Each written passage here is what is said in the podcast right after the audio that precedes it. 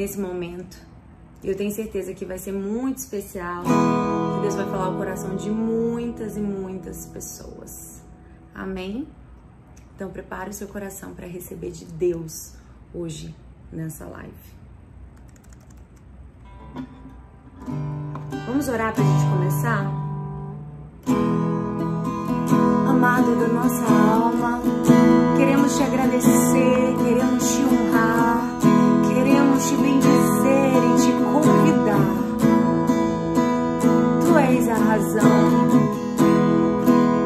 É olhando para ti que prosseguimos. É olhando para tua fidelidade, é olhando para teu amor que permanecemos de pé. Obrigada, Deus, por não desistir de nós. Obrigada, Deus, por usar a tua palavra para alinhar o nosso coração segundo querer e a tua vontade. Flua aqui, Deus. Tenha liberdade aqui, Deus. Tenha liberdade em cada casa, em cada lugar, onde essa live chegar, que a tua presença chegue, aonde essa live for ouvida, a tua presença venha abraçar cada pessoa que ouvir o som dessa live.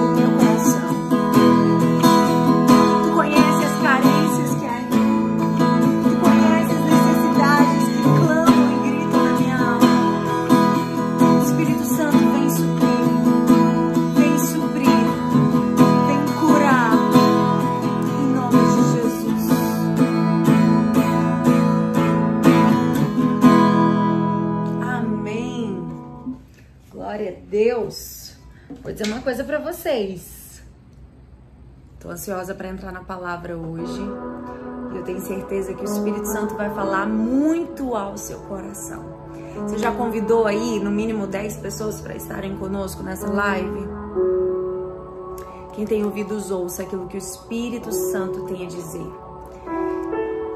A minha oração é que você abra o seu coração para ouvir aquilo que o Espírito Santo quer falar com você. Abra sua Bíblia em Juízes, capítulo 16, e eu vou ler apenas o versículo, porque eu vou destrinchar toda essa palavra com você. Eu quero te convidar a você abrir em Juízes, capítulo 16, se possível, você pegar um caderninho, uma caneta e nós vamos compartilhar essa palavra que eu tenho certeza que veio do céu. À medida que eu ia lendo, o Espírito Santo ia me trazendo a revelação daquilo que ele queria falar conosco hoje. E eu tenho certeza que o Espírito Santo vai falar com você. Amém? Então, Juízes, capítulo 16, o versículo 17, que diz: E descobriu-lhe todo o seu coração, e disse-lhe: Nunca subiu navalha minha cabeça porque sou nazireu de Deus. Desde o ventre de minha mãe, se viesse a ser rapado, e se ia de mim a minha força, e me enfraqueceria, e seria como todos os mais homens. Vendo, pois, Dalila, que já lhe descobrira todo o seu coração, enviou e chamou os príncipes dos filisteus, dizendo: Subi dessa vez, porque agora me descobriu ele todo o seu coração.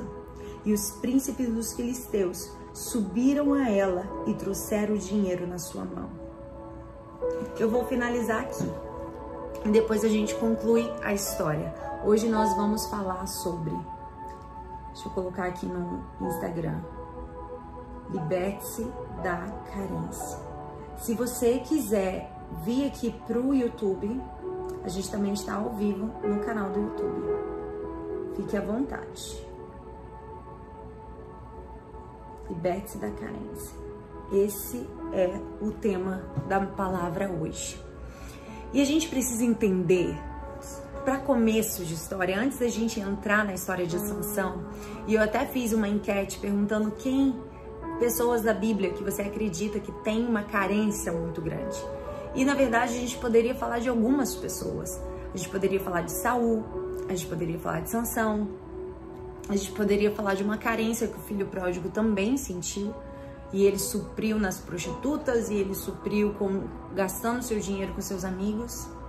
E a carência, a gente precisa primeiro entender que ela não é algo exclusivo de algumas pessoas. A carência, todos nós, todos nós temos carência. Todos nós temos algum nível de carência. É natural do ser humano. Ah, mas ele é frio, mas ele é isso. Não importa. Vai ter algum tipo de carência. Seja pessoa fria, seja pessoa muito amorosa, vai existir algum tipo de carência, porque é natural. O grande problema é quando essa carência ela se torna excessiva. É igual um remédio, quando você toma um remédio numa dose excessiva, em vez de ela trazer cura, ela traz dano, ela traz prejuízo, a vida daquela pessoa que está tomando uma dose excessiva de uma medicação. Da mesma forma, é a carência. Quando ela passa do nível normal, ela gera danos na nossa vida. E a gente precisa entender que na nossa vida com Deus, toda transformação na nossa vida não é instantânea, ela é um processo. A Bíblia diz: transformai-vos pela renovação da sua mente, ou seja, é uma transformação diária. A transformação que, que Deus deseja fazer na nossa vida requer, requer, requer muito esforço, requer dedicação. É você todos os dias trabalhar a renovação da sua mente para que você venha alcançar a transformação. Sabe? Exige muito empenho. E, tem, e a gente precisa entender que uma coisa é, eu posso aceitar Jesus e ainda assim não ser transformado. Eu posso levantar minhas mãos e dizer eu quero Jesus para minha vida e ainda assim não viver uma genuína transformação. Eu posso me batizar nas águas e eu posso ser salvo, mas não é porque eu estou salvo que eu sou transformado. A gente precisa entender que a transformação, ela não é instantânea, ela é um processo. E por isso que nós precisamos amar a palavra de Deus, porque ela vem, nos lava, nos transforma e nos purifica. É como se a gente pegasse a transformação e a salvação e a gente colocasse tudo dentro da mesma bacia, como se elas andassem juntas, mas não é essa a verdade. A transformação é uma coisa e a salvação é outra coisa. A transformação ela é conquistada, é um processo, é diário e a salvação ela é instantânea. Você levanta a mão, você crê em Jesus, a salvação ela não depende da minha transformação, mas ela depende do meu crer em Jesus. E o que isso significa? Que eu posso ser salvo e ainda assim ser briguenta. Eu posso ser salva e ainda assim ser uma pessoa doida da vida. É possível? É. A gente vê isso constantemente nas igrejas. A gente vê, é tanto que a igreja é um lugar de pessoas que estão doentes. Porque, afinal, Jesus não veio para os sãos, mas Jesus veio para os doentes, porque eles precisam de salvação. São os doentes que precisam do médico, são os doentes que precisam do remédio. Então, ser salvo não, não impede você de ser uma pessoa que cria contenda entre irmãos. Ser salvo não impede você de, de ser uma pessoa carente. Porque você não se submeteu ao processo, não se permitiu a transformação. Se você não se, se render, se você não se entregar à transformação diária, você pode ser salvo, mas não vai ser transformado.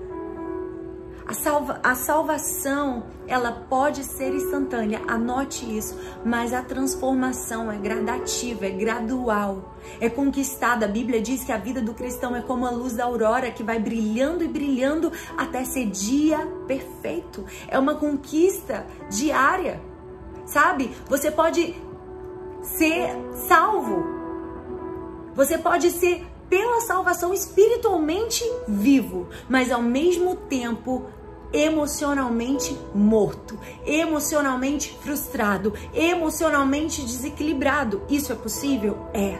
Isso é possível. É possível. E a gente precisa entender que quantas vezes a gente sai do culto e a gente vem com aquele, ai, nossa, eu senti a presença de Deus, foi lindo. Vai passando um dia, vai passando dois, vai passando três, e aquele fogo, aquela euforia que a gente estava sentindo da presença de Deus vai passando e você continua e você pega o seu coração e você se vê emocionalmente desequilibrado, psicologicamente frustrado e você se vê mal. Isso acontece ou não acontece com você?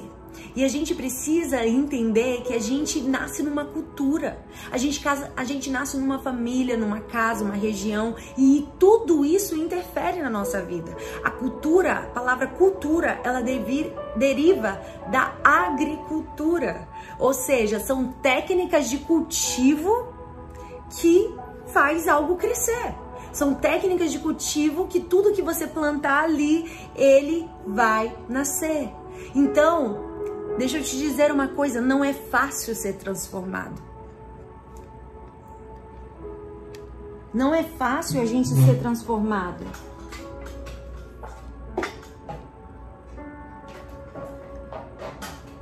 Gente, deixa eu só carregar aqui. Um minutinho.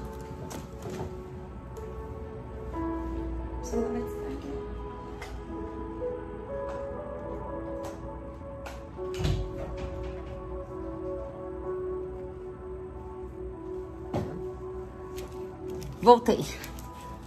Esqueci de colocar para carregar, gente. Deu certo. Então, a gente precisa entender, esse aqui é ao vivo, é assim mesmo.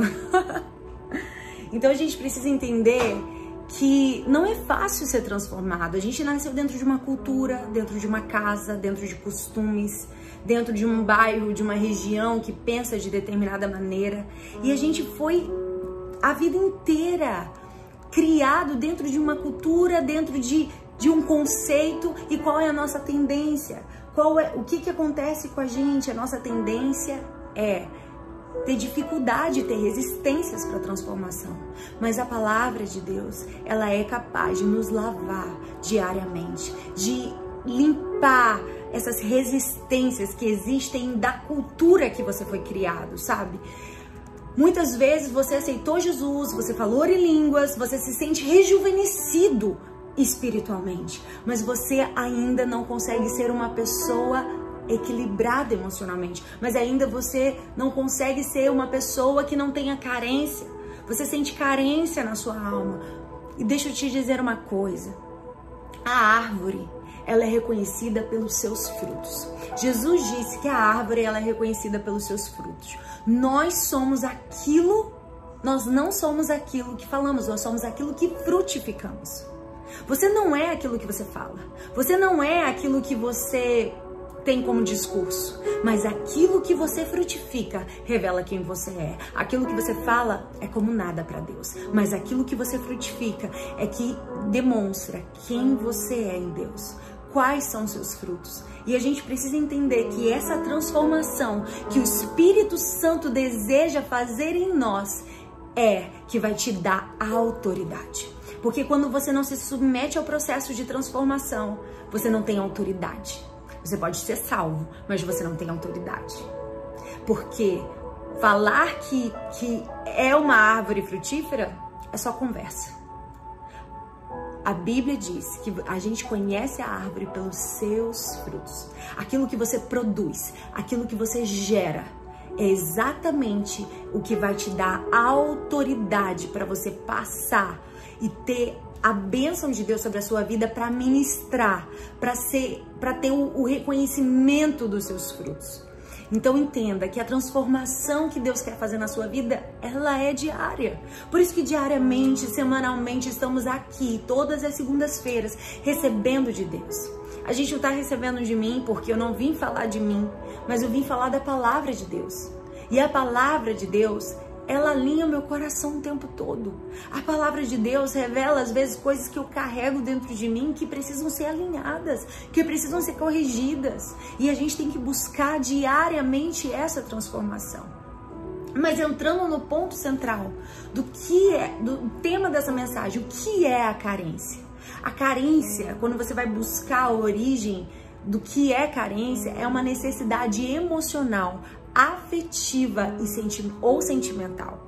Então, é uma carência de carinho, é uma carência de atenção, é uma necessidade de ser visto, de ser amado, de ser notado. E a gente precisa entender como que essa carência ela nasce dentro do nosso coração. Então você sempre vai ter algum tipo de carência. Não importa. Ah, mas eu, mas eu não tenho carência nenhuma. Eu, eu, sou uma pessoa muito fria, eu sou uma pessoa. Todos têm algum tipo de carência. E o grande perigo é quando essa carência está excessiva e ela te torna como vulnerável a você entregar os seus sentimentos a uma pessoa que é oportunista e problemática. A carência faz você entregar o seu coração a uma pessoa que é oportunista e problemática. Vocês estão tudo bem aqui, gente? Vocês estão conseguindo me ver? É porque tudo certo, né? Então, a gente precisa entender como ela surge.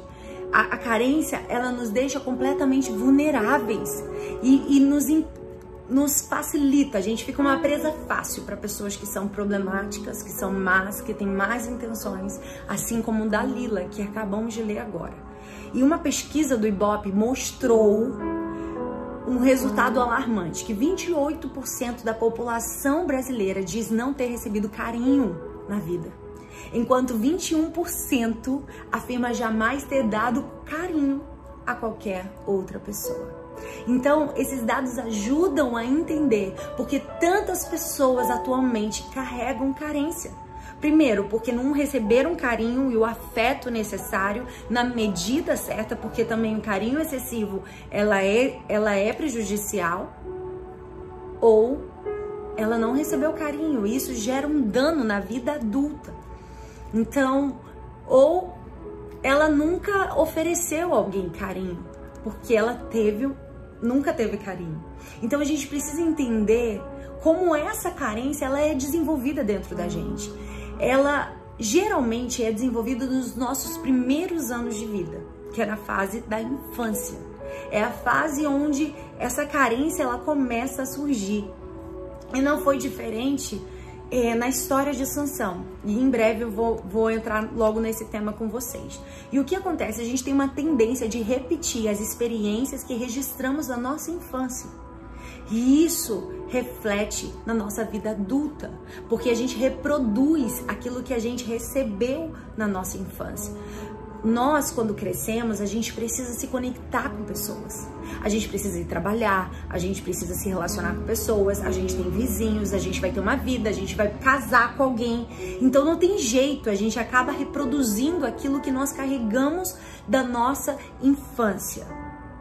O problema é que quando se acredita que essa carência, ela só vai ser suprida se você estiver com aquela pessoa, se você estiver naquele grupo, se você estiver naquele ambiente.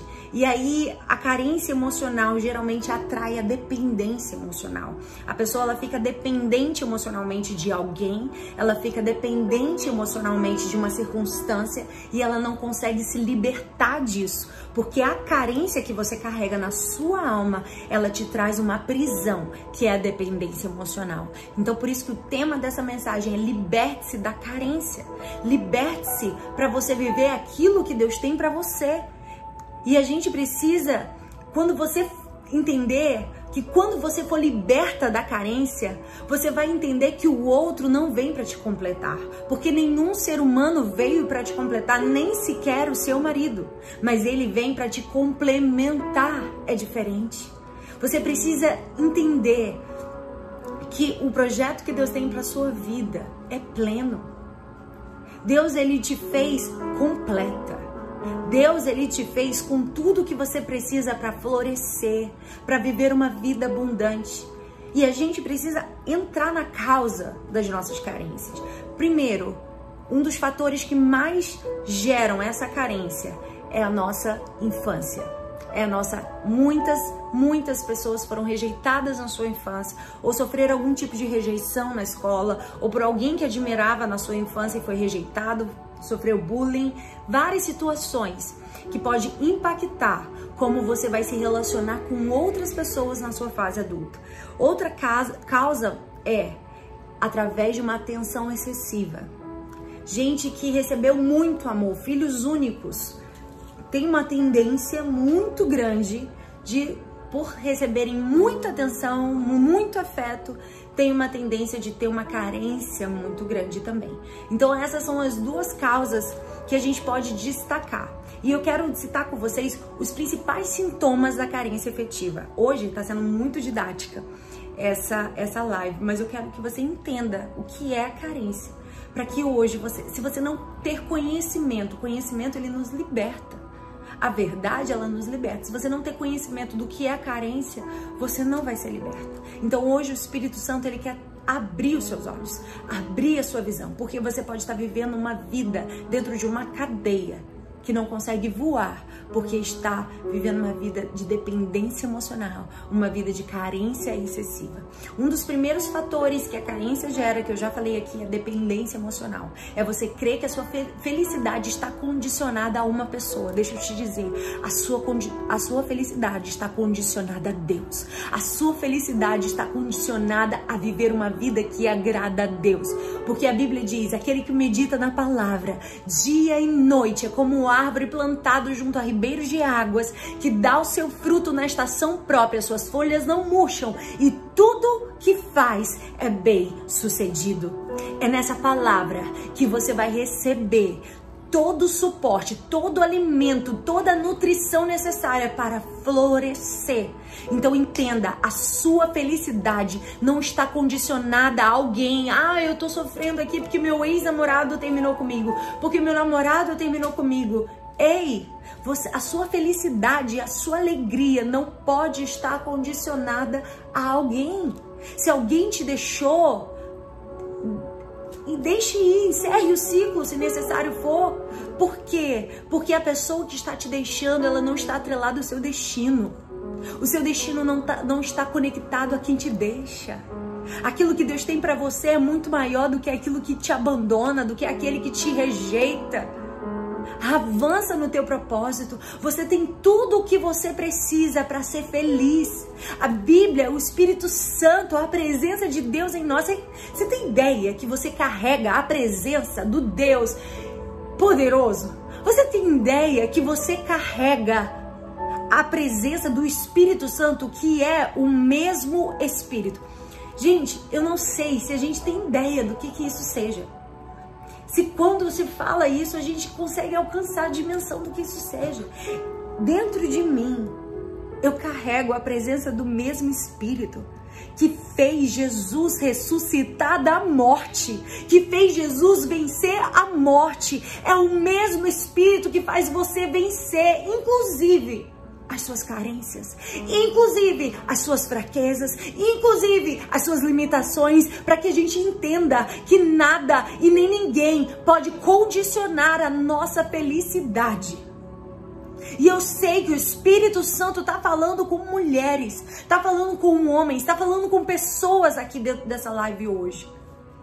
Uma das causas, um dos sintomas da carência é a dependência e a crença, e a crença da de que a felicidade está condicionada a outra pessoa. Segundo ponto, medo de desagradar. Você já viu, você já teve esse desejo? Eu sou uma pessoa que eu sempre tive. E eu vejo em mim que eu carrego essa carência, eu carreguei essa carência por muito tempo. De querer agradar todo mundo de querer ser boa para todo mundo, de querer achar que todo mundo era minha amiga. E por isso eu abria meu coração, eu recebia na minha casa, eu dava todo amor. Ei, não, não, não é todo mundo que está do seu lado que é sua amiga. Não é todo mundo que está ao seu lado que você tem que confiar. Não deixe a sua carência e o seu desejo de querer se agra agradar as pessoas, de ser aceito por um ciclo social, de ser aceito por um ciclo da igreja, de ser aceito por uma liderança, faça você se anular muitas vezes. Tem pessoas que se anulam simplesmente para ser para agradar outras pessoas, anulam a sua voz, anulam o que sentem com, com a finalidade de de simplesmente agradar uma pessoa que, sinceramente, não paga sua conta, não ajuda a sua vida, não transforma você, não te edifica, é falso, fala pelas costas. A gente tem que parar com esse medo de querer de, de, de desagradar alguém. Você vai desagradar. Vai ter gente que não vai te amar. Vai ter gente que não vai gostar de você. Vai ter gente que não vai aceitar o seu jeito que você fala, a forma que você se veste. Se, se é gorda é porque é gorda, se é bonita é porque é bonita. Vão encontrar algum defeito em você. Encontraram defeito em Jesus. Disseram que Jesus estava endemoniado. Gente, se isso para mim, se fizeram isso com Jesus, o que vão dizer de mim? Se pegaram Paulo, que estava lá em Jerusalém, chegou lá e só porque eles julgaram que ele profanou o templo, porque ele deixou Trófimo entrar na igreja, pegaram ele e começaram a espancar. Você acha que não vai ter gente que não vai gostar de você? E quando houver pessoas que não gostarem de você, sabe qual é a sua resposta? Tá tudo bem. Você não tem que gostar de mim. Jesus não agradou a todos. Jesus, aquele que curava paralíticos, aquele que fazia cegos ver, aquele que quando falava gerava um fogo no coração das pessoas. Se ele não agradou a todos, eu, pecadora, limitada, você acha que eu vou agradar as pessoas? Não, eu não vou. E se eu não agradar, e se virem os haters da internet dizerem, ah, eu não gosto de você, tudo bem. Você tem todo o direito de não gostar. Tá tudo bem. Então, a gente precisa ter essa cura na nossa, na nossa carência do nosso coração. Então, a gente precisa entender Outro sintoma da carência é viver em função dos, dos, sonhos do outro. Então você se anula, você se preocupa mais com o sonho das outras pessoas do que os seus próprios sonhos. Ei, mulher, qual é o sonho que você carrega? Quais são os sonhos que você tem para sua vida? É tempo de voltar a sonhar. É tempo de não mais se anular, de ficar mendigando e viver no sonho dos outros e não conseguir viver os teus próprios sonhos. Deus colocou sonho em você. Deus acredita em você. Você está entendendo aquilo que o Espírito Santo está falando com você? E outro sintoma é não ter planos nem perspectiva para a própria vida. Pessoas carentes, elas não conseguem ter planos, elas não conseguem ter propósitos, elas não conseguem ter destinos. Elas começam, param. Elas não conseguem ter propósito e direção de vida. Outro, outro sintoma da carência é o medo da solidão.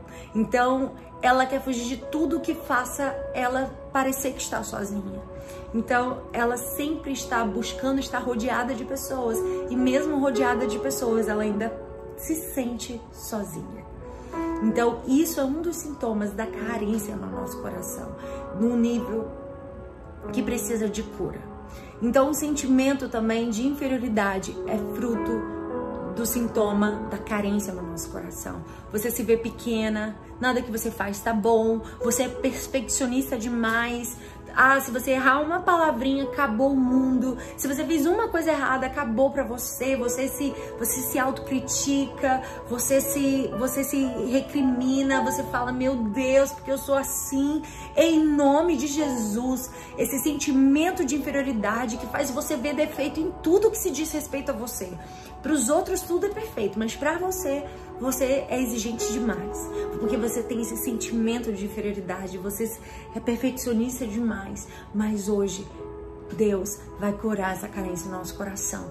E o último, último sintoma que eu quero levantar aqui é a necessidade de chamar a atenção das pessoas. Uma pessoa carente, ela precisa ser o centro das atenções. Ela precisa chamar os olhos das pessoas para ela. Ela precisa que todos olhem para ela. Ela precisa numa festa, numa roda, você já viu conversar com alguém que só ela fala? Essa pessoa, ela tem uma carência na alma. Ela não deixa ninguém falar. Você tá conversando, ela fala, ela responde, ela vai ser o centro das atenções, ela vai falar o tempo todo, ela não deixa nem você falar. Ela mal pergunta como você tá. Isso é sinal de carência. Uma pessoa que ela é o centro das atenções, que ela precisa chamar a atenção. E ela faz isso involuntariamente, ela não faz porque ela quer, mas sem perceber, ela está ali chamando a atenção. E agora, depois que a gente entendeu tudo que, sobre o que é carência, eu quero que você entre comigo sobre essa palavra de Sansão. Sansão, quando eu estava refletindo, eu falei, Deus, quem é a pessoa da Bíblia que era carente? Eu comecei a conversar com meu marido e o Espírito Santo trouxe ao meu coração Sansão. Eu tenho certeza que foi o Espírito Santo porque ele me deu chaves. E eu quero que você pegue a sua caneta e você anote esses 10 pontos da vida, 10 pontos. Não foi pouca coisa, por isso que hoje eu tô correndo com a live. 10 pontos da vida de Sansão que faz a gente que a gente vai aprender sobre carência. E o que uma carência ela provoca na vida de uma pessoa. Então, uma, uma carência que não é tratada. Então, são 10 pontos. Primeiro, quem era Sansão?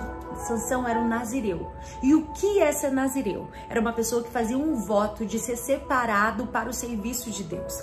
Esse deveria ser um voto voluntário.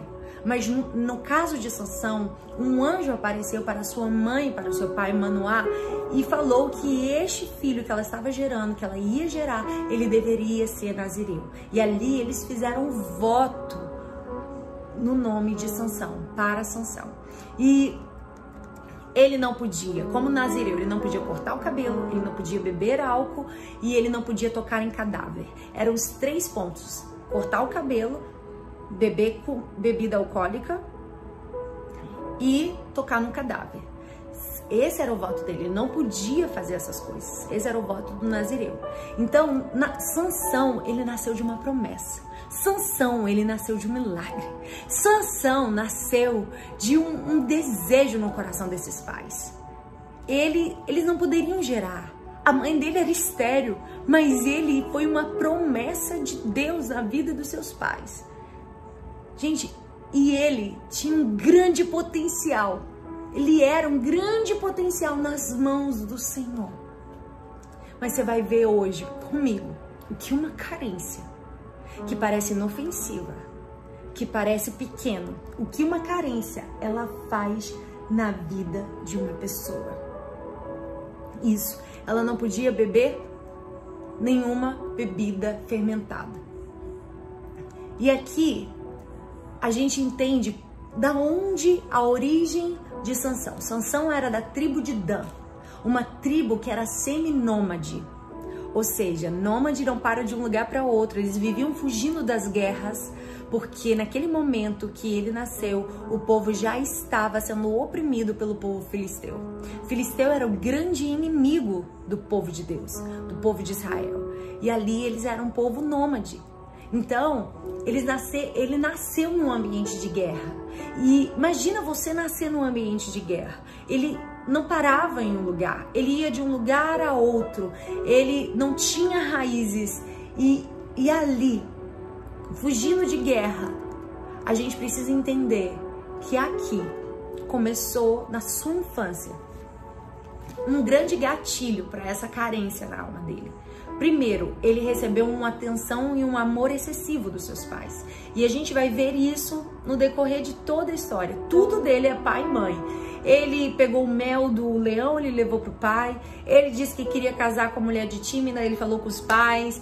Ele, quando fez um, uma aposta e a mulher ficou pedindo para ele dizer o resultado, a resposta da aposta, ele falou assim: "Se eu disse pro meu pai, para minha mãe, eu vou dizer para você". Então ele tinha uma aliança muito grande com seus pais. E provavelmente fruto de uma atenção excessiva, de um carinho excessivo que os pais deram a ele. E outro ponto que a gente pode destacar é que por, pelo fato dele ser de uma tribo nômade, ele não parava no lugar, ele não criou raízes. Imagina você tá numa escola, agora no meio do ano, estudou três meses, você vai ter que mudar de escola. Já mudou seus amigos todos, você vai entrar numa outra escola, uma nova cultura, um novo ambiente. Você ficar mudando de lugar, eu digo porque eu nasci num, né, numa família que viajou muito, meu pai é militar. Então eu morei no Rio de Janeiro, fui morar em Natal, mudei de escola várias vezes. É, e isso gera um impacto na nossa vida muito difícil. Mudar de escola é muito doloroso. Quando você não quer mudar de escola. Quando você tá bem ali, você tá adaptado, você já vai ter que mudar de escola de novo. Então isso, essas, essa falta de raízes que ele tinha, gerou tudo dentro dele, desencadeou e essa atenção excessiva dos pais, essa carência em Sansão. E a gente vai ver nitidamente como Sansão foi carente. Gente, é demais. E eu quero começar só em Juízes 14. A gente vai destrinchar vários pontos. Então, se você puder ler depois, Juízes 13, 14, 13 fala como ele, né, a promessa que Deus fez aos seus pais. Juízes 14 começa a falar um pouco mais das suas atitudes. Mergulhe nessa palavra, leia depois, Juízes 14, 15 e 16, tá? E eu tenho certeza que o Espírito Santo vai falar com você. Mas aqui ele começou no Juízes capítulo 14, ele começou a violar o voto dele. Qual era o voto? Não cortar o cabelo, não beber bebida forte, não tocar em cadáver. Nesse, nesse capítulo ele começa, ele starta a violar um voto que ele tinha com Deus.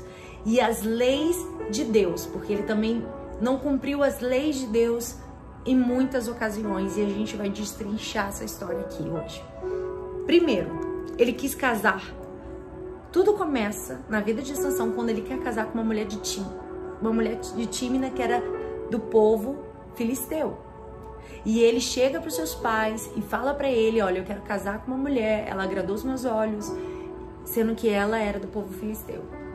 Na mesma hora, os seus pais foram contra o seu desejo. Por quê? Porque era da lei de Deus você não se relacionar com um povo pagão. Por dois motivos os pais eles foram contra e a gente precisa entender isso. Anote aí. Primeiro motivo. Primeiro, porque era lei de Deus não se relacionar com os pagãos. E a gente pode ver isso em várias situações da Bíblia, em próprio Juízes, se eu não me engano, no capítulo 3. Fala isso. Segundo ponto. Ela era do povo que representava o maior inimigo de Israel. Imagina você casar, você como destinado a ser juiz do povo de Israel, casar com uma mulher do maior inimigo do povo de Israel. Então, assim, era muito contraditório. E ele, devido à carência dele, ele seguiu os anseios do seu coração. Deixa eu te dizer, A carência te faz entrar por caminhos que são diferentes dos propósitos de Deus para sua vida. A carência, ela te faz entrar por, os, por caminhos que não é o propósito do Senhor. Embora os pais dele tenham sido contra, eles não se opuseram. Porque eu acredito, devido a essa atenção excessiva que eles deram a ele. Não se opuseram, demonstraram claramente que não era bom mas não se opuseram e ele fez assim que ele queria. E eu quero te dizer que a carência, ela faz você sacrificar valores eternos no altar do imediatismo. A carência faz você sacrificar valores eternos no altar do imediatismo.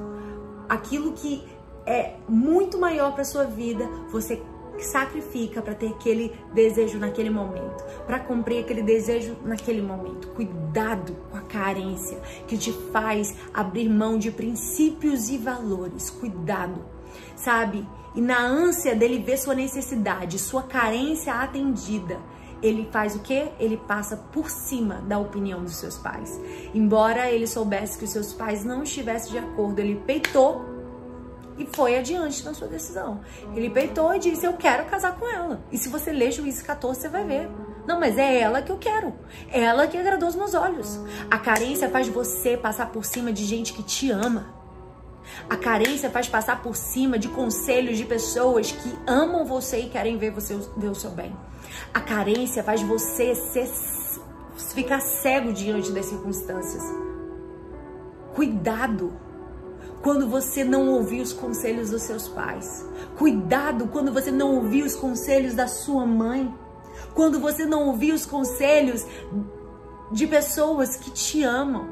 E se a carência te fizer passar por cima de tudo isso, dos teus pais, das pessoas que te amam, isso pode ser apenas uma necessidade momentânea. Uma necessidade momentânea provocada por uma carência provocada por um, um desejo de ser amada, de ser aceita. Então a gente precisa entender esses pontos. O segundo, esse é o primeiro ponto dele, de Sansão. O primeiro ponto é que ele quis casar com uma mulher filisteia e ele foi contra os desejos do coração dos pais dele. Então, muito cuidado com aquilo que você vai contra os desejos dos seus pais. Um dos piores frutos que eu colhi na minha vida foi quando eu não ouvi meu pai e minha mãe. Quando eu não ouvi meus pais. Então, existe uma bênção e autoridade sobre os nossos pais. Não importa o defeito, não importa as falhas, não importa se não é crente ou se não é, ou se é, existe uma ordem do céu pra gente. Qual? Honre pai e mãe, e os seus dias serão prolongados na terra. Então, dê ouvidos aos seus pais. E o segundo ponto é que como narize, Nazireu, perdão, como Nazireu, ele não poderia tocar no cadáver. Ele não poderia tocar em algo morto. E quando ele estava a caminho dessa festa, ele encontrou um morto, um leão muito forte que veio contra ele. A Bíblia diz que ele rasgou esse leão, tamanha força que ele tinha. Ele tinha tudo para ser invencível. Ele tinha tudo para ser forte, para ser o grande juiz que ia libertar o povo das mãos dos filisteus. Mas a carência dele fez ele ir pelos caminhos errados. E a Bíblia diz que ele passando ali por aquele caminho onde ele viu o cadáver do leão que ele tinha matado, ele viu um lugar que estava cheio de mel. E ele pegou aquele mel levou para os seus pais comerem aquele mel sem os pais saberem que era de um cadáver e aquele mel estava num cadáver. E aqui ele quebra um voto. Aqui ele quebra uma promessa. Aqui ele quebra um propósito. A carência, ela pode nos fazer quebrar propósitos. A carência, ela pode nos fazer quebrar votos. Cuidado com os votos que você faz com Deus. Cuidado com os propósitos que você faz com Deus. Porque eles não podem ser violados. E existe uma consequência muito grande. Parece inofensivo, porque Deus é tão misericordioso que ele permite que ele passe por isso. e parece que nada acontece, parece que tá tudo bem. Sendo que existem momentos na nossa vida que Deus vai dando corda, sabe? Deus vai deixando a gente ir no nosso pecado, na nossa carência, até ver onde vai chegar essa carência. E eu posso te dizer que o destino de uma carência é desastroso, é terrível, é avassalador, é irreversível. Então, que o Espírito Santo fale o seu coração. Aí, quando a gente entender que quando um carente não é curado, ele deixa suas emoções e os seus desejos falarem mais alto do que o voto e o propósito que ele fez com Deus. Quando falamos de mel, que ele comeu mel, a gente fala de uma comida. E comida, ela alimenta o físico. Apenas o nosso corpo físico, ele vai se alimentar, usufruir dos nutrientes que existem da comida. Mas quem saboreia um chocolate e ama o chocolate não é o seu corpo, é a sua alma. O paladar ele está conectado com a nossa alma. Quando a gente desfruta de comer uma pizza, a gente está agradando a nossa alma. E quando a gente fala de alma, a gente fala de emoções, a gente fala de sentimentos. A alma é onde estão as emoções e os sentimentos. Qual é o grande problema da carência? Ela faz você ser movida por aquilo que atrai seus olhos. E o que que o que que o paladar, o que que uma comida ela faz? Ela muitas vezes não vem nem com cheiro, é só pelo, pelo, pelo visual, é só por aquilo que você vê. Você já se sente atraído, você já se sente, já tem vontade de comer aquele hambúrguer, daquela pizza, aquele sorvete, porque tá bonito, porque você viu, é visual.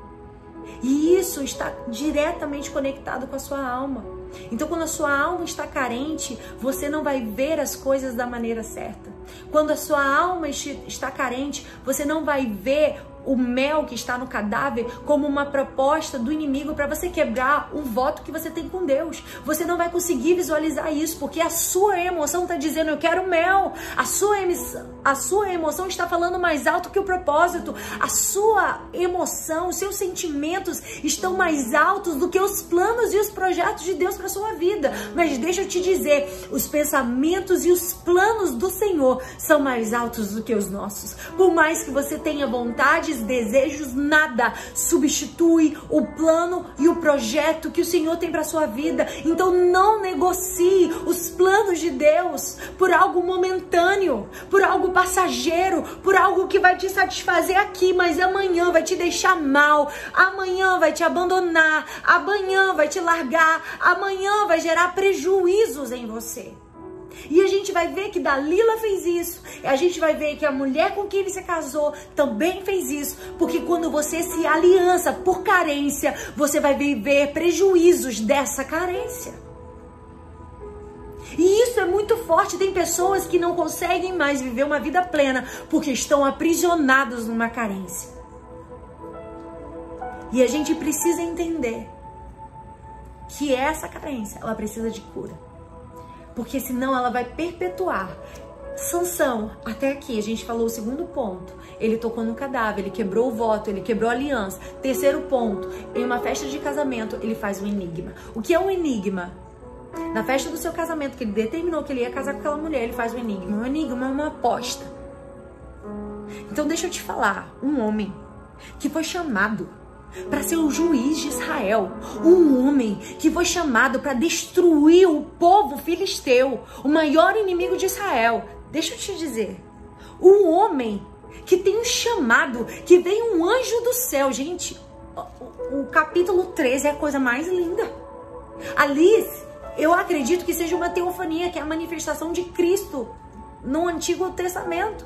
Veio um anjo falar com a sua mãe, com seu pai, que tinha um propósito na vida dele, que ia usar a vida dele. Deixa eu te dizer, um homem que tinha uma promessa, que tinha uma palavra, que tinha um ministério, que tinha um dom, que tinha uma força para ser invencível.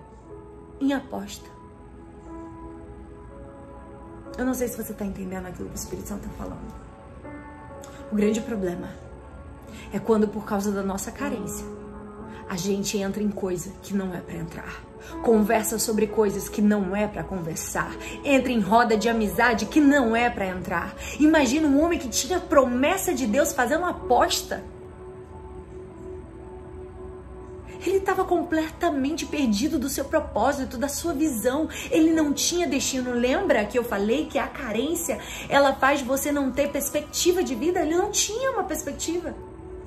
Embora ele carregasse uma promessa, ele não sabia onde queria chegar. Embora estivesse sobre ele uma promessa, uma autoridade, uma força para vencer um leão, ele não conseguiu vencer suas emoções. Ele não conseguiu vencer as suas carências. Ele não conseguiu vencer os seus ímpetos imediatos para suprir a carência de sua alma.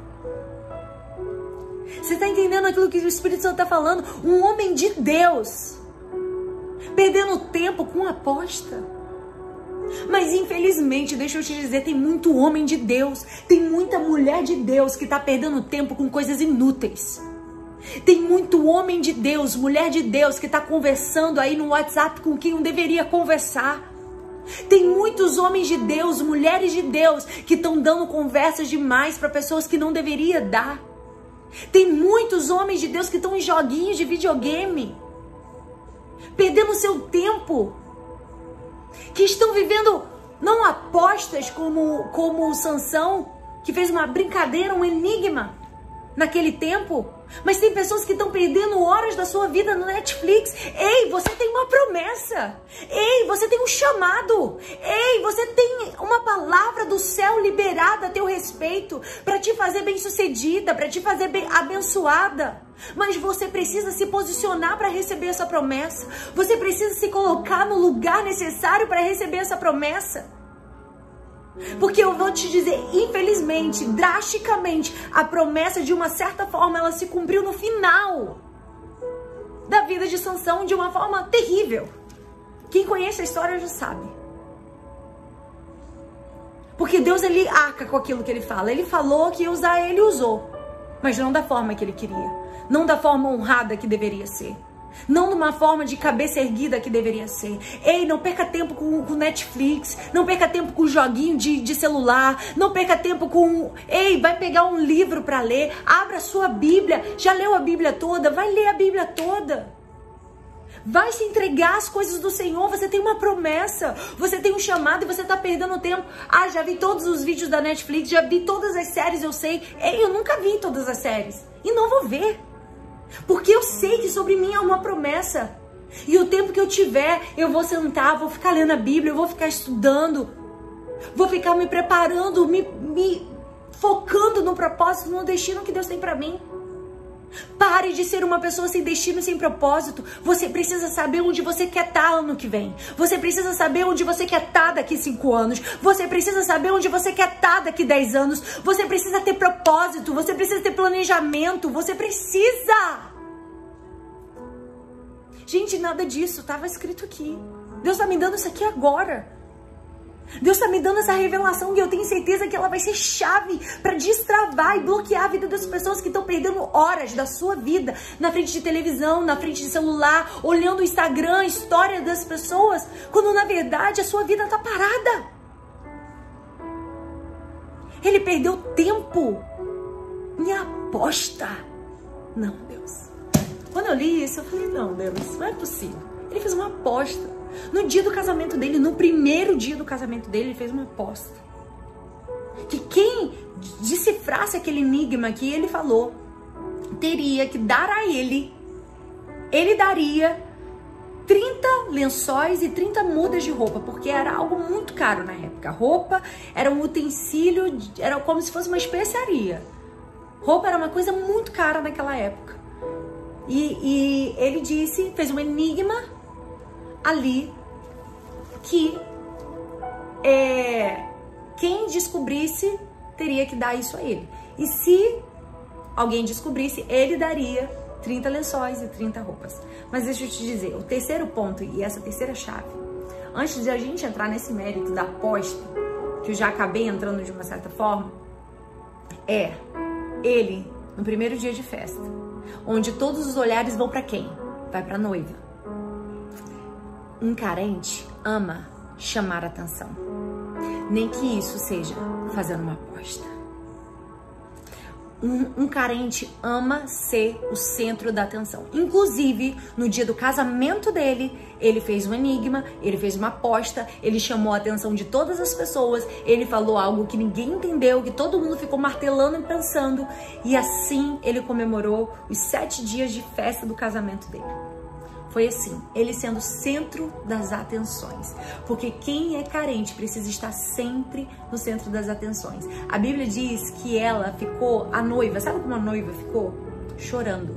E até ameaçada de morte ela foi pelo povo filisteu. No quarto dia chegaram para ela e disseram assim: Olha, se você não procurar saber com ele qual é esse enigma, a gente vai matar você e o seu pai.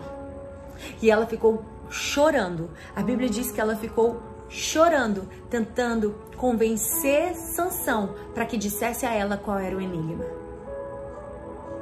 Você tá entendendo? Você imagina uma noiva chorando? Você acha que ela ficava ali exposta para todo mundo chorando? Não, ela se escondia. E quem era o centro das atenções era Sansão. Porque um carente, aonde ele tá, só ele fala, só ele vai ter atenção, ele quer estar tá sempre. Isso é um dos sintomas da carência. Eu consegui encontrar quase todos os sintomas em Sansão. Então, ele era uma pessoa extremamente, extremamente carente. E ele se envolveu nessa aposta. Deixa eu te dizer. Ele fez esse enigma. Ele fez essa conversa. E ali o Espírito Santo falou comigo. A carência faz você entrar em conversas que você não tem que entrar. A carência faz você andar com quem não te edifica. A, conversa, a carência faz você dar ouvidos a quem é o teu inimigo. A carência faz a gente até se relacionar com gente falsa. Gente que você sabe que é falsa com você. Por causa da sua carência. Você sabe que a pessoa é falsa com você, mas você continua andando com ela. Porque você prefere andar com a pessoa falsa do que andar sozinho. Mas hoje, o Espírito Santo ele quer te libertar dessa cadeia. Não se rebaixe. Você não precisa andar com gente falsa. Você não precisa andar com pessoas que não querem seu bem, em virtude da sua carência. E hoje o Espírito Santo está falando: você não precisa andar com gente que não te edifique em nada. Não negocie a sua paz por coisa pequena. Você está entendendo aquilo que o Espírito Santo está falando com você hoje? E o quarto ponto, Jesus, vamos lá. Meu Deus, use o seu dom de forma egoísta. O que acontece? Quando ele entendeu, quando ele foi decifrado porque ele abriu o enigma para sua esposa, ela contou para os filisteus porque ela não queria morrer nem que seu pai morresse. Ele teve que pagar 30 lençóis e 30 mudas de roupa. O que, que ele fez? Ele usou o seu dom de forma egoísta. Um carente está inclinado inclinado a usar o seu dom de forma egoísta. Gente, vai dar 10 horas. Vocês continuam comigo até a gente bater os 10 pontos da vida de sanção? Me dá um, um ok, um joinha aí. Todo mundo fica comigo até mais um pouquinho pra gente terminar esses pontos da vida de sanção. E olha isso, gente, é muito forte. O dom que Deus te deu é para servir a igreja, não é para servir o seu eu. Mas um carente Geralmente um carente ama ser um discipulador. Um carente ama ser um líder, porque ele precisa, devido à sua carência, a olhar para as pessoas com um ar de superioridade. Não é intencional, é involuntário, mas a carência ela provoca isso. Ela acaba gerando isso. Então, olha o que que Sansão fez, gente. Ele foi, matou 30 pessoas. Ele usou o dom dele de forma injusta matou 30 pessoas, pegou as 30 mudas de roupa e pagou a dívida que ele fez na aposta. Gente, Deus mandou ele matar alguém? Deus mandou ele entrar em aposta? Você tá entendendo o que, que a carência faz? Ela te deixa num bolo, ela te deixa num ninho que, que até para sair é difícil. Cuidado com as artimanhas do inimigo. Você pode entrar num bololô, num, num, num enrolado, meu filho, pra sair vai ser difícil ele teve que matar 30 pessoas para pagar a dívida que ele fez de um enigma que ele não precisava ter feito, de uma aposta que ele não era para ter feito, de, um, de um, uma conversa que ele não era nem para ter iniciado. Se ele estivesse focado com o seu destino, se ele estivesse focado no seu propósito de vida, ele não ia fazer aposta inútil, inútil. Você tá entendendo o que o Espírito Santo tá falando com você? E ali ele matou 30 pessoas para pagar uma dívida. Ele usou o dom, a força que ele tinha. Essa força que vinha do Espírito Santo de Deus na vida dele de uma forma individual. De uma forma para servir o seu próprio eu, para servir o seu próprio ego. E deixa eu te dizer, se o carente não estiver resolvido, ele vai usar o dom e não vai e vai e não vai ser para a igreja, vai ser para ele mesmo. Se o carente ele não for tratado, ele vai usar o dom para si. E quando ele usa o dom para si, ele fere as pessoas. Ele mata pessoas. Você já viu liderança que mata pessoas? Liderança que fere pessoas? Pessoas feridas que pegam o microfone e começam a, a derramar, a jogar, a jorrar todas as, as feridas que carregam na sua alma. Por quê? E aqui a gente precisa entender que uma pessoa que usa o dom para o seu ego, para se promover, para atingir seus objetivos pessoais, ela vai ferir e matar pessoas. E tem pessoas que têm dom, tem pessoas que têm talento, mas que estão usando esses talentos para ferir pessoas e matar pessoas porque estão usando para si mesmas e não para a igreja. O dom não é para você. O dom é para a igreja. Quando Deus ele te coloca no púlpito, quando Deus ele te coloca para brilhar, quando Deus ele estabelece um chamado na sua vida, ele diz: Ei, chegou a hora de brilhar. Não é sobre você, mas é sobre você brilhar sobre todos que estão numa casa. Por isso que ele te coloca alto, porque não é sobre você, não é um benefício que você vai ter para você mesmo a respeito de um dom, um talento, mas é o benefício que você vai gerar na vida de outras pessoas. Não é sobre o seu ministério, não é sobre o seu dom, é sobre o que o seu dom vai servir à vida do outro, porque Deus ele não trata o individualismo. Deus ele trata o indivíduo. E a gente não pode confundir quando Deus trata o indivíduo. Não é o individualismo. Então a gente não pode usar o, o, o dom que Deus nos deu para promover os anseios do nosso ego. Isso é muito sério. E o quinto ponto, ele foi enganado no seu primeiro casamento. Porque um carente, deixa eu te dizer uma coisa, ele é enganado porque quer. Os pais foram contra, os pais nitidamente não abençoaram esse relacionamento, sabe? Tava na cara que não ia dar certo, ela era do povo inimigo dele. Gente, a carência faz você ver aquilo que está diante dos seus olhos e você não enxerga.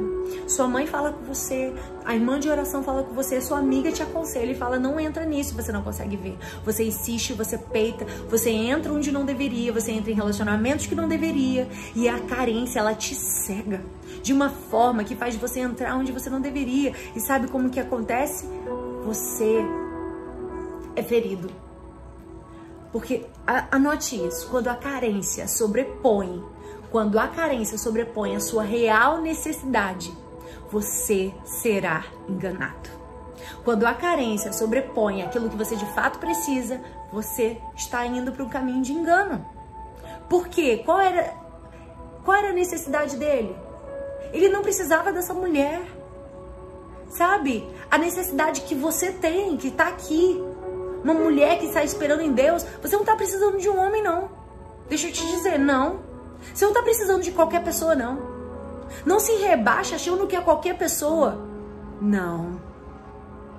Você não pode achar que você precisa de qualquer pessoa. Você precisa de uma pessoa que tenha a bênção dos seus pais. Você precisa de uma pessoa que tenha a bênção dos seus pastores. Você precisa de uma pessoa que vai caminhar com você na jornada, que não vai dividir com você, mas vai somar com você. Você está entendendo aquilo que o Espírito Santo está falando com você hoje? E eu creio que Deus vai livrar pessoas de ciladas do inferno através dessa live. Eu creio nisso ciladas do inferno, sabe por quê? A sua carência ela não pode sobrepor a sua real necessidade, porque quando ela sobrepõe a sua real necessidade, que é uma pessoa de Deus, uma pessoa cabeça dos seus pais, uma pessoa que anda com você, você só vai fazer besteira, você só vai entrar onde não deveria. E o sexto ponto, pra gente andar aqui por causa da hora, Sansão estava com muita sede. A Bíblia diz que ele tinha vencido né? É, ele pegou lá, matou os filisteus na raiva dele, ele foi preso, na verdade, em Judá, ele foi, ele se escondeu, amarraram ele, levaram ele para os filisteus e ali com, com junco de, de um jumento, eu não sei bem a palavra, com uma ferramenta de um jumento, ele matou mais de mil filisteus, ele matou muitas pessoas e ele estava muito cansado e exausto porque ele sozinho matou muitas pessoas. E quando ele termina aquela vitória que ele teve diante daquele povo filisteu, porque eles estavam com ódio de Sansão por diversos, fatores que você vai entender que após o casamento que ele foi enganado, ele fez, ele se vingou, ele jogou fogo lá na, na, na, no, na, na semeadura, na colheita deles. Então, ele fez muita coisa, ele estava com muito ódio, eles queriam acabar com Sansão. E Sansão venceu essa guerra e ele estava com sede. E uma coisa que eu quero te falar, está em Juízes capítulo 15, versículo 18. Sansão estava com muita sede e clamou ao Senhor. Deste pela mão de teu servo esta grande vitória. Ele tinha acabado de viver uma vitória. Morrerei eu agora de sede para cair nas mãos dos incircuncisos? Olha como ele ora, sabe? E algo que eu preciso falar com você. O carente acha que sempre Deus lhe deve alguma coisa, pelos seus esforços, pelas suas vitórias, pela sua entrega. Ele tinha acabado de viver uma vitória. Gente, isso é uma chave. Meu Deus, eu fiquei, isso para mim foi muito forte. Eu não sei se vai ser para você, mas para mim foi muito forte. O carente acha que Deus deve alguma coisa a ele por causa do seu esforço. O carente acha que Deus tem alguma obrigação com ele devido a uma renúncia que ele fez, uma vitória que ele fez. E geralmente o carente, ele é uma pessoa que ele ajuda para depois cobrar. Porque a carência dele faz ele cobrar. A palavra-chave de um carente é a cobrança. É uma pessoa que cobra muito. Por quê? Existe uma carência. E essa carência de cobrança, muitas vezes ela se replica para Deus. E eu me lembro que teve uma fase da minha vida, eu, eu vou liberar isso para vocês que é muito importante, não sei quem, quem já ouviu contando isso, eu estava muito triste com Deus a respeito de coisas que eu estava vivendo na minha vida. E eu questionei com Deus. Eu falei, Deus, por que o Senhor me permitiu passar por isso? Porque o Senhor, às vezes a gente questiona Deus, assim como ele. Eu acabei de ter uma vitória. Eu vou morrer agora de sede? Você entende, amarra? Às vezes a gente faz isso com Deus. Ei, tô aqui, ó, jejuei. O Senhor agora vai me deixar passar? por essa situação. Aí, Deus, eu orei, subi no monte, fiz campanha, agora eu vou ficar aqui passando por essa humilhação. Você tá entendendo? E a gente precisa entender e distinguir isso. Que Deus ele não nos deve nada. E quando eu tava falando isso para Deus, Deus falou comigo, eu estava dirigindo o carro, e o Espírito Santo falou comigo: "Eu não te devo nada". Não é culpa minha você ter passado por, por aquilo que você passou.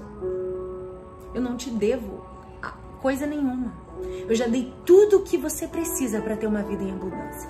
Eu já entreguei meu filho na cruz do Calvário, eu já entreguei o Espírito Santo, eu já te dei a minha palavra. Você tem todas as ferramentas que você precisa e eu, filha, não te devo nada.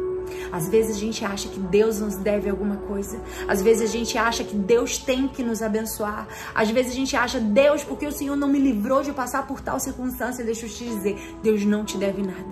Às vezes a gente entra por causa da nossa carência, em situações que não deveríamos entrar, em relacionamentos, em conversas que não deveríamos entrar. E o sétimo ponto é, ele se envolveu com uma prostituta em Gaza sabe? E a que nível a carência ela pode te levar? A você se rebaixar ao ponto de você procurar uma prostituta, ao ponto de você, naquela época, ela, ela adorava deuses pagãos. Então, assim, quando você está carente, você se rebaixa. Não tem jeito. Você pode ser o centro das atenções, você pode ser alvejado em um determinado momento, você pode conseguir muitas coisas, porque a carência te faz conseguir muitas coisas. Você vai ser amado pelas pessoas porque você faz tudo para agradar. Mas você pode se rebaixar no nível muito grande, ao ponto dele procurar uma prostituta. E eu tenho certeza que isso não era projeto de Deus para a vida de Sansão. E o oito ponto, o inimigo de Deus usa as suas fragilidades para te atacar. Porque a conduta passada remete à conduta futura. E se você vê a história de Sansão, ele tinha um problema com mulher. Sansão tinha problema com mulher, não tem jeito. A mulher lá de Tímina, a prostituta, e não foi não teve jeito. Uma conduta passada reflete a sua conduta futura. E tem muitas pessoas que dizem assim: "Ah, eu venci isso. Eu venci as drogas, eu venci a pornografia, eu venci o adultério. Eu venci algo na minha vida". Sim, você venceu. Aí, porque você venceu, você se acha forte, você acha que você pode se sujeitar a se aproximar de uma situação semelhante porque você já venceu. Isso não te aflige mais. Cuidado, porque o diabo ele sabe quais são as suas fraquezas. O diabo ele sabe qual é a sua sua fragilidade e o diabo ele vem exatamente na tua fraqueza. E ali o que acontece? O inimigo usou o quê? Uma mulher. Foi daquilo que, que era sua fraqueza para dar vitória ao povo filisteu. Olha isso, gente. O inimigo ele usa daquilo que nós temos de fraqueza. Tá? Então, deixa eu te dizer, não se ache forte diante de um pecado. Não se ache forte diante de algo que um dia já foi sua tentação. Fuja. Fuja daquilo que um dia já foi tentação para você. Fuja de uma conversa maldosa. Fuja de uma conversa que, que começou a te elogiar demais. Fuja. Você está entendendo aquilo que o Espírito Santo não deixa o seu ego se afagar com se, ser acalentado por palavras que podem te levar a um prejuízo. Assim foi com Sansão. O inimigo enviou Dalila. Ele agradou os olhos dele, ela agradou os olhos dele e o inimigo usou Dalila. Essa a gente conhece pelo nome. Ela fez um pacto, uma aliança para ganhar dinheiro em cima de Sansão. E ela ali se vendeu. E ali ela usou ele, sabe? E esse é o nono ponto que eu quero falar com você. O carente cai na chantagem emocional de Dalila. Cuidado com as chantagens emocionais o carente, ele vai ter uma grande tendência a cair em chantagens emocionais. E ela começou a chantagear ele. Você não abre o seu coração para mim, você não se entrega para mim, você não não deu seu coração para mim. Não é possível, você só me engana. E três vezes, duas vezes ela tentou enganar, descobrir qual era o segredo da força dele. E ele disse uma vez, ela pegou, disse para os filisteus, eles fizeram tudo que ela disse para eles e não era ali o segredo. Falou novamente, eles fizeram tudo e ele não não foram não foi descoberto o segredo. Deixa eu te dizer. Se repetiu duas vezes, esse homem não viu que era ela que estava contando. Tudo que ele dizia, os filisteus vinham fazer com ele, e ele não abriu os olhos para ver que era ela que estava contando para eles. Olha como a carência ela te cega. Olha como a carência ela te faz não ver aquilo que está diante dos seus olhos. Isso é muito forte. E ali, ele cai nessa chantagem emocional e ele não conseguiu ver a maldade do coração dessa mulher. E o décimo ponto que o carente se entrega, o décimo e o décimo ponto, o carente entrega o seu coração e o seu segredo a Dalilas. O carente entrega o seu coração e o seu segredo a Dalilas. Sempre haverá um aproveitador, um oportunista das suas carências. Sempre vai ter alguém que vai querer usufruir das suas carências. Sempre vai ter alguém que vai usar você por causa das suas carências. Porque você deu abertura, porque a pessoa percebeu em você uma carência e ela vai usar dessa artimanha para usar você. Cuidado. Seja liberta. Em nome de Jesus. E, e todo aproveitador, ele vai usar sua carência para o seu próprio benefício. Quer saber? E depois vai te largar, assim como Dalila. Ela recebeu o dinheirinho dela e largou Sansão. Sabe qual foi o destino de Sansão? Gente, é muito triste. Ele foi arrancado os dois olhos. E o destino dele foi foi moendo trigo, morrendo, moendo trigo numa prisão inimiga. Você tem ideia do que, que é isso? Que destino esse homem teve? Rasparam a cabeça dele, tiraram o segredo da força dele. Deixa eu te dizer, tem hora que Deus vai dando corda. ele foi quebrando os votos que ele tinha com Deus. Mas quando tocou no cabelo, Deus disse: basta, basta, Sansão. Ali ele foi arrancado os dois olhos, foi levado para prisão e ficou ali moendo é, é, sementes. Gente, você tem ideia? Que destino esse homem teve? Um homem que desperdiçou sua vida. Sansão poderia ter fortalecido uma nação, poderia ter tornado o seu seu povo a adoração a Deus, poderia ter acabado com os filisteus e ele desperdiçou sua vida numa prisão inimiga moendo grãos com os seus olhos, sem os seus dois olhos, cego. Mas apesar de tudo isso, Deus realizou o propósito anunciado pelo anjo que visitou seus pais. E a sua morte, ele morreu junto com os filisteus. Ele foi ovacionado para brincarem com Sansão, para fazerem piada dele num, num templo da Dagon, onde era adorado o Deus dos filisteus. E ali ele se encosta nas colunas e ali ele recebe força de Deus. E a Bíblia diz que ele matou mais pessoas na sua morte do que na sua vida.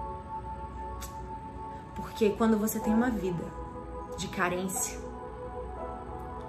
você na sua morte pode ser lembrado por muitas pessoas. Na sua morte você pode fazer muitas pessoas refletir do tempo que teve com você. Mas a sua vida te levou a uma morte prematura.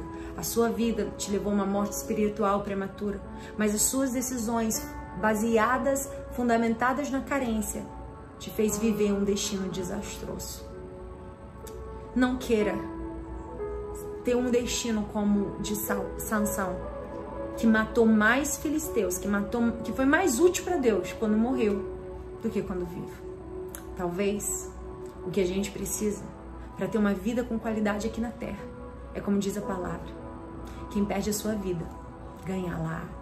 Quem morre aqui pode ganhar o maior trufo, que é agradar a Deus, que é viver para a glória dele, que é viver para a honra dele. Amém? E a minha oração é que o Espírito Santo fale poderosamente ao seu coração através dessa palavra. Que você venha ter um destino destravado e que você não termine como Sansão por causa da sua carência. Eu sei que a palavra dessa semana é forte, mas é necessária para destravar o seu destino. E se essa palavra falou o seu coração e se você sente que essa palavra precisa ser para alguém que precisa, compartilhe. Deixa Deus te usar transborde sobre a vida de alguém. E eu quero nesse momento orar com você. Feche seus olhos onde você está. E nós vamos orar para que Deus te liberte do cativeiro, da carência, amado da nossa alma. Nesse momento, Deus, eu quero te entregar essa mulher e este homem, essa pessoa que está conosco nessa live. Eu quero pedir que o teu Espírito Santo venha visitá-la, que o teu Espírito Santo venha fluir agora no seu coração. Como águas entrando em lugares que poucos têm acesso. Talvez ela nunca expôs para ninguém essa carência, ou algo que ela tem vivido ou feito em virtude da carência. Mas hoje o Espírito Santo visita esse lugar e traga libertação. Visita esse lugar e traga vida o que está morto. Visita este lugar, Deus, e traga libertação aquilo que está preso. Deus, visita lugares escondidos no coração de cada pessoa que está orando agora comigo. Que haja uma libertação e um poder transformador nessa pessoa de dentro para fora. Que hoje ela se submeta ao processo de transformação, porque hoje nós aprendemos que a salvação é instantânea, mas a transformação é processual, é gradativa. Deus, nós queremos nos render ao processo de transformação e sair de toda a cadeia da carência. Nós não queremos ser pessoas que são o centro da atenção. Nós não queremos ser pessoas que sacrificam valores eternos no altar do imediatismo. Nós não queremos ser pessoas que sobrepõem as, os, os seus anseios acima das suas necessidades. Nós não queremos ser pessoas que se rebaixam a, prostitu a prostitutas, como prostitutas não no seu termo literal, mas aquilo que nos prostitui, que nos faz sair do nosso propósito, do nosso princípio, dos nossos valores de vida que foram inseridos em nós através da tua palavra. Deus, não deixa que nosso coração venha perder tempo com apostas, com coisas inúteis, que o nosso que o nosso coração seja liberto, Deus, de toda a carência que nos faz viver uma prisão que a gente não consegue sair. Quantas mulheres estão presas a prisões que não conseguem sair? Deus, relacionamentos que estão prisionando elas, que elas não conseguem ver a artimanha do inferno, porque elas não conseguem acreditar nelas mesmas, elas não conseguem ter uma perspectiva de vida para elas mesmas, elas se anulam.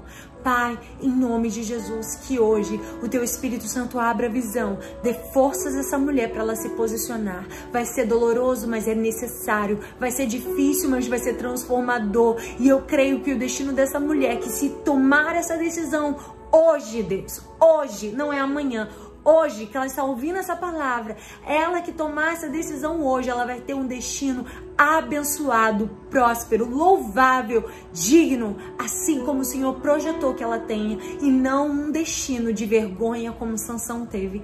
Em nome de Jesus, assim eu oro e te agradeço. Amém. Amém. Deus te abençoe. Obrigada por ter ficado quase uma hora e meia comigo nessa live, mas eu sei que ela foi mais profunda, mais densa, mais necessária. E eu sei que o Espírito Santo vai falar poderosamente com você. Tá bom? Beijo, amo vocês. Beijo!